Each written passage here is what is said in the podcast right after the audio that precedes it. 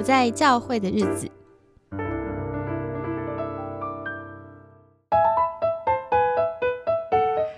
今天很高兴再次跟艾琳要继续往下深谈，你要不要聊一聊？你觉得一个能够自我喂养的基督徒，他应该要有什么能力？嗯，我觉得最第一个当然就是要，这我觉得刚刚讲读经，他要有能够有领受。嗯，而且我其实常常鼓励弟兄姐妹是暂时，我不是说完全不要，可是是暂在你读经的时候，暂时先把你试着努力把你听过的讲到哦 解经先放到一边去啊。你为什么呢？哎，因为那些东西是别人的领受。嗯，那我们用一个比较。不舒服的比喻，就是它比较像人家吃过的东西，嚼完之后吐出来给你。你不要这样，可是听说是灵奶，你把它变厨语。对你听别人的东西就是这样，可是你自己读圣经，然后你自己吃进去之后，那才是真的在吃那个食物。嗯，对，所以我觉得需要有自己读经的能力。那我必须要讲，我觉得有一点点担心在这个部分。哦，你担心什么呢？因为我在牧养，呃，在海外牧养华人教会，我会遇到从中国大陆来的弟兄姐妹跟台湾弟兄姐妹。是，我发现台湾的弟兄姐妹普遍有个问题，就是 我们看不懂中文，比中国的弟兄姐妹问题还严重。对，就是我们读经其实基本上还是有一些。大原则，比如说你不要断章取义啊，对对对，你必须要放在整个文文章的脉脉，对文艺里面文章的脉络，作者原来的意思是什么去读嘛。嗯，那我就发现有很多弟兄姐妹其实不懂哎，不会这个，会不会是因为我们很多的，就是在台湾在教会，我们可能都是一个经文拿出来一段一段。所以我们比较不会用整卷或是整章去看，而且如果我们过度依赖，听好，我们过度依赖教会的传道人，你对圣经的了解跟认识是从讲道来的，是，那你会发现我们的讲道很容易会怎么样？他就是今天的主题新闻是这个，嗯，然后呢，讲员就开始从他的生活里面就讲很多例子，哒哒哒哒哒，然后衍生出他现在的讲题，可是他对于经文本身的上下文的，呃，上下文的脉络。通常在讲到的时候是很少提的，嗯，只有在查经的时候可能会多一些，嗯，那所以如果你只靠讲台来喂养你自己，哇，那你就惨了，因为你可能对圣经的一些概念是非常片段。哎，那会不会是因为中国很多信徒要自己读经，所以就导致他们好像用文字来理解作者意思比较容易？我不知道哎，我真的不知道，我就觉得，我就觉得这个现象非常有趣哦。对，然后我有时候作为一个台湾去的传道人，我就觉得啊，我们需要加强，但不好意思，不好意思。可是我们更年轻的台湾人的中文更不好哎。我现在碰到是年轻的啦。哦，所以哦，好的，好，所以所以可应该是我们的国文教育政策 要反省一下。可能需要，可是总之我会觉得，连这个部分，目前台湾教会可能都还是蛮缺乏的。嗯，连最基本读经的原则，嗯，在信徒当中是缺少的。是，所以我觉得，嗯，要怎么讲？有些人会认为，所谓教会去中心化，应该是传道人要下放他的权利。可是我某种程度也刚刚讲的，我觉得信徒自己也要觉醒。嗯，你自己要知道，我不能过度依靠、依赖这个牧者，我需要学习怎么样自我喂养。所以刚刚讲到的读经是第一个，你读经要有领受。嗯。当然，这个领受还是要在嗯正确的了解圣经、正确的了解跟框架里面。你不需要像学者或传道人那样，你要对原文有认识，或者是要对要对什么背景有认识，什么这这些东西。我觉得单单只是读你自己熟悉的语言，然后从上下文里面去领受那个信息，其实就已经是一件呃不容易的事情。哎，那我。因为我刚刚大题目是一个自我喂养的基督徒要什么能力，然后我们就聊到说，其实正确的理解圣经还蛮重要。我们多聊一点这个细节哈。等一下回到这个大题目，就是呃，我其实之前跟弟兄姐妹查经的时候，我有发现，就是哦，因为我在台湾也在美国带过查经班，我觉得有一个差别就是，我们查经很容易是大家读一段经文之后，哎，你有没有什么感动？自由分享。可是这个自由分享，就大家聊的东西都跟经文可能没有关系，嗯嗯嗯嗯，所以你觉得有没有什么具体又实际的建议可以帮助大家？好，那我受的训练，其实我是我是受归纳法查经训练，所以我在呃生效工厂，我也训练弟兄姐妹用归纳法。是，那归纳法本身是一个很好训练逻辑，嗯，爱观察的。一个东西，可是它的困难是技巧上太困难，嗯，就是你必须要花蛮多力气去操练、去练习，嗯，要很长时间去练习，你慢慢那个归纳法、那个逻辑思维那个才会被建立出来。OK，好，那另外一个其实是，其实是有点像你刚刚说的那个。那个方法，嗯，我们呃现在在推广要一个叫做 Discovery Bible Studies，然后中文有好几个名字，不过我比较喜欢的是发现圣经查经法，嗯，那它其实很简单，它有三大部分，一个部分是回顾，就是会回来，它是个小组形式哦，然后而且在一个小时里面可以操作完成。那第一个部分就是分享一下你上个礼拜领受的，然后还有你。觉得自己可以改变的部分，嗯，那你有没有做到，或者是你做起来有没有什么困难，等等之类，就分享一下你上个礼拜到底这个过去这个礼拜你发生什么事情。那接下来就是每一次啊，每一次的查经都是问同样的问题，嗯，那首先你要先把这个圣经的经文读三遍。然后读三遍，好，三遍。可是你可以是用读的，你可以用背的，你也可以用演的，随便。总之就是要走过三遍。嗯，然后通常会是福音书或是故事类的东西是最好的。那走过三遍之后呢，接下来就问几个问题。第一个问题是，啊，这个故事你有没有什么特别印象深刻的地方？哦，那可以任何任何东西都可以。那所以这个是印象深刻第一个问题，第二个问题是你对这一段经文有没有什么觉得不容易懂的问题？就是你可以问问题，嗯，OK，不容易懂的部分。然后第三个问题，呃，比较关键了，接下来就是问到说，那在这一段经文当中有没有让你学习到关于上帝的事？嗯。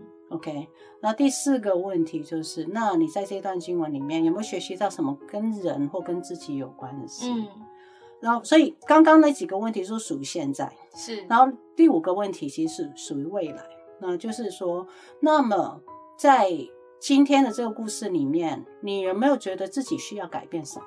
嗯，然后你你有什么事情你觉得你可以立即去做改变的？嗯。然后还有另外一个问题，其实是那你觉得这个故事有没有什么人你是可以分享的？嗯，好，所以就就是训练信徒，就是立即去分享圣经故事。嗯，那所以这个叫做 Discovery Bible Studies。然后基本上每一次都是问这这几个问题。那这个这个方法在非洲，特别是创启地区，帮助了很多的信徒。然后也很快的，因用这个方法邀请了其他的新信徒，就是新的慕道友进来。嗯，所以当慕道友进来之后，他也是因为他都是问，只要想这几个问题。嗯，而且其实我觉得这几个问题的好处就是，它其实也是一种归纳法。嗯，只是没有前面那一大堆那种很查资料啊，对技术性的东西，他就是指导黄龙，他是直接问你，你对神有什么想法？你对自己有没有什么想法？嗯，哦，然后来慢慢去建立他们对圣经、对神、对人的一些概念。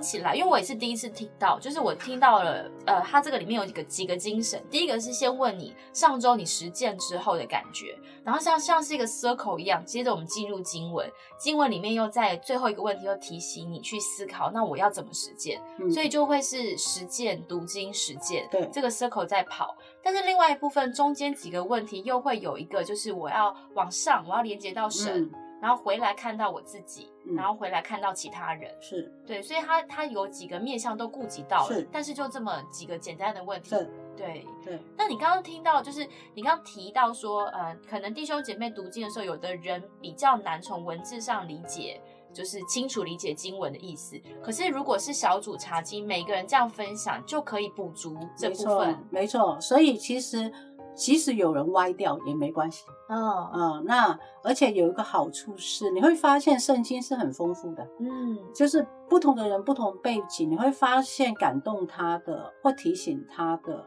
会是不太一样的东西。，是，那可能今天同样一段经文，你你被某个点嗯。就是提醒到、是，感动或者怎么样，嗯可是你听到另外一个人分享，哎，你就发现，哎，那个也很有道理，那是可能他分享的东西也会提醒到你。嗯所以其实一个查经下来，呃，不只是你自己有领受，嗯你从听别人分享里头，嗯你也会有领受。嗯，对，是。嗯哎、我想要补充分享一个我个人经验，嗯就是我在还没有去读神学之前，我跟弟兄姐妹查经，我觉得我犯的错就是你讲的，因为我听过太多讲道了，嗯所以呢，我一听这个人解经，他的分享的感动，跟我传统听到的解释不一样，嗯，好。我就整个觉得心里面就没有办法专心查经了，我心里就开始觉得，哎，他怎么这样解？这样解不对，我应该要想一想，我等一下要怎么说，把他拉回来。啊啊啊啊、啊！我就觉得我其实不是真正第一个，我自己跟圣经的经文没有连接，我在连接我过去讲到回忆。是然后另外就是我跟弟兄姐妹也没有连接。其实如果现在的我读了神学之后，我开始理解，其实神学院里面一段经文本来就可以有各家解释，没错，只是目的重点是每一种解释都是帮助那个读的人能不能他自己呃靠近上帝。是所以其实我们可以容许有不同声音，嗯。但是关键点到底是这些声音是你自己讲的爽，还是你是想要透过这些诠释理解试图的靠近上帝？对我，我觉得我现在如果再有机会查经，我听到弟兄姐妹讲出非常颠覆性的、反传统的的解释方法，我反而会觉得我是截然不同的心情，诶，我会觉得很开心，因为嗯。他有自己跟这个经文做连接，是，对，即便好像跟呃大家觉得正统不太一样，嗯但是没有关系，因为信仰不是一天的事情，也不是一个故事就结束，它会持续认识上帝。而且我也觉得很重要这一点就是，嗯，你可以选择用一个比较封闭的态度，或是一个开放的态度去看这些不同的解释。嗯可是当你选择用一个比较开放的态度去看的话，哎，你的领受就会非常非常丰富，而且你其实会非常的。我自己的经验，因为这几年我就是一直在在查经班，嗯。我也一直在提醒他们嗯，就是、呃，我们要有一个开放的心，我们试着去欣赏别嗯人的角度的时候，你就会发现神工作很奇妙啊。是，就是同一个，就是这么简单的经文，你可以有这么多不同的嗯。工作，是同一个时间点，嗯。在每一个人身上会做不同的事情。嗯，你不觉得神很奇妙吗？我觉得啊，所以就，所以我就觉得说，这也这某种程度也是踏出踏出舒适圈，因因为我们太容易被我自己以前一直以为那个神学传统，框住了，对，甚至你会认为那是正统，是是，对，可是实际上它只只是传统。嗯。神学其实是对真理的诠释，是，它不是真理本身。对，可是当我们把神学当做真理的时候，其实，呃，讲严重一点，也是一种罪，嗯就是我们把绝相对的东西当做绝对的。嗯嗯嗯所以，呃，我觉得我们需要重新，就是重新检检视我自己有没有也被这种神学传统给框住。嗯以至于我没有办法去欣赏其他的神学派系或其他弟兄姐妹对经文的解释。嗯，对啊。我自己有的时候，现在我带主要多的基督徒都是二十五岁到三十岁之间。我有的时候，我们还会尝试，比方说英文来查经，英文根本不是我们的母母语，语哎、但是你换一个语言查经的时候，首先你的分享就没有办法讲标准答案了。对，你 不知道怎么讲，你只能用用最简单的话、最直白的话、很口语的话，说出你内心真正的想法。OK，哎、我觉得这里也可以推荐给，就是如果你是在教会是老屁股的基督徒，哎、你们想要你们的团契或小组有个不一样的查经，或许尝试看看换一种形式。呃，你不一定要用语言，你也可以用绘画，你也可以。嗯假设你们平常都中规中矩的人，你就要尝试戏剧。嗯，对，总之就是你让自己小小的练习，在茶经里面突破舒适圈，从各种不同的呃方向去感受这个经文，让上帝对你说话。嗯，好，那我们你要不要回到大问题？就是除了正确的就是理解圣经之外，一个自我喂养基督徒还应该有什么样的能力啊？嗯，能力，或是他需要呃可以往什么方向？我其实帮助其实就是读经祷告，嗯呃，还有敬拜，当然都是最基本的能力。嗯可是应该是说啊，所有基督徒都会做这件事情，可是差别在哪里？哦，你读经祷告比较刚刚我们略聊过，敬拜没有哎、你要不要讲一下？我觉得敬拜其实每个人都有他不同的敬拜方式。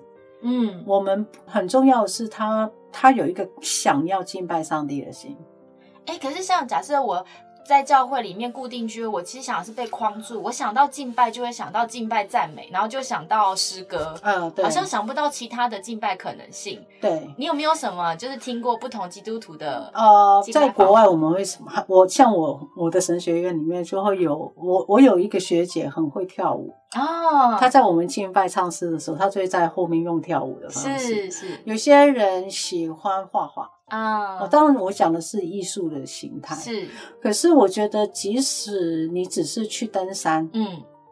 哦，然后走一走，嗯户外走一走，可是你欣赏大自然的风景，嗯。你在当中你看见神创造的奇妙，嗯。你献上赞美，这也是一种敬拜。嗯。也就是说，我并不觉得啊、呃敬拜这个东西要被你自己的恩赐或者是能力给限制住。嗯，关键还是你呃想要敬拜。所以是一种心态，对不对，我觉得是一种心态，它比较可能不是能力。嗯因为当你成为一个所谓的 self feeding，其实敬拜本身也是一种喂养、欸。嗯也就是说，当你一个渴望跟神更亲近的人，我觉得应该是自然而然，你就会想要去敬拜。嗯对你就会想要，比如说走在路上，你会呃看见今天今天天气非常好，天很蓝，嗯那颜色好漂亮，你就会跟神，你就会感谢赞美神啊。嗯，我觉得这这就是一些特质，就是态度。那所以这些都是一些指标，看见你是不是一个跟神亲近以及渴望跟神亲近的人。嗯对，所以我觉得 self feeding 这个自我喂养的一个信徒，其实一开始最重要的还是那个你很想要跟神亲近，嗯你很想更认识他。嗯而且我我很我很想要提醒是，我们常常会把上帝硬塞到我们自己的框框里面，就是说我想要，我认为上帝应该是什么样子。嗯可是当一个 self feeling 的一个基督徒，我觉得，我想有一个很重要的概念，就是你会想要认识那个真实上帝，嗯即使他可能跟我期待不一样。嗯。其实，即便我很害怕，我也想要知道真正上帝上帝是什什么样子样子的。嗯对，就像是你如果爱上一个人，嗯如果你没有真实认识那个人，嗯然后你爱上他，然后你总是想说他一定是怎样怎样那样那样的，那其实是一种迷恋了，嗯，对不对？因为你在你其实你爱上的不是他本人，嗯，而是你想象出来的他。对呀、永远的高富帅或永远的贤淑良德，这哦，是一个对对对对。对，然后所以所以我们跟上帝关系也是这样，对，我觉得只要有关系，一定有拉扯。对，对，所以当你呃成为一个呃自我喂养的基督徒的时候，其实你会给上帝一个空间，让他当上帝。嗯就是你会想要认识那个真实的他。嗯那我觉得这只是另外一个很重要的态度。嗯那你用这个态度去读经、嗯去祷告、去嗯赞美，我觉得你会有些冲击，嗯可是你会却是越来越认识他。嗯嗯嗯，所以，我们其实今天聊到，就是如果有一天就是没有堂会了，嗯，好，没有教会了，然后我们其实自己能不能成为一个自我喂养基督徒，是让我们的根可以长出来，不会死掉。是。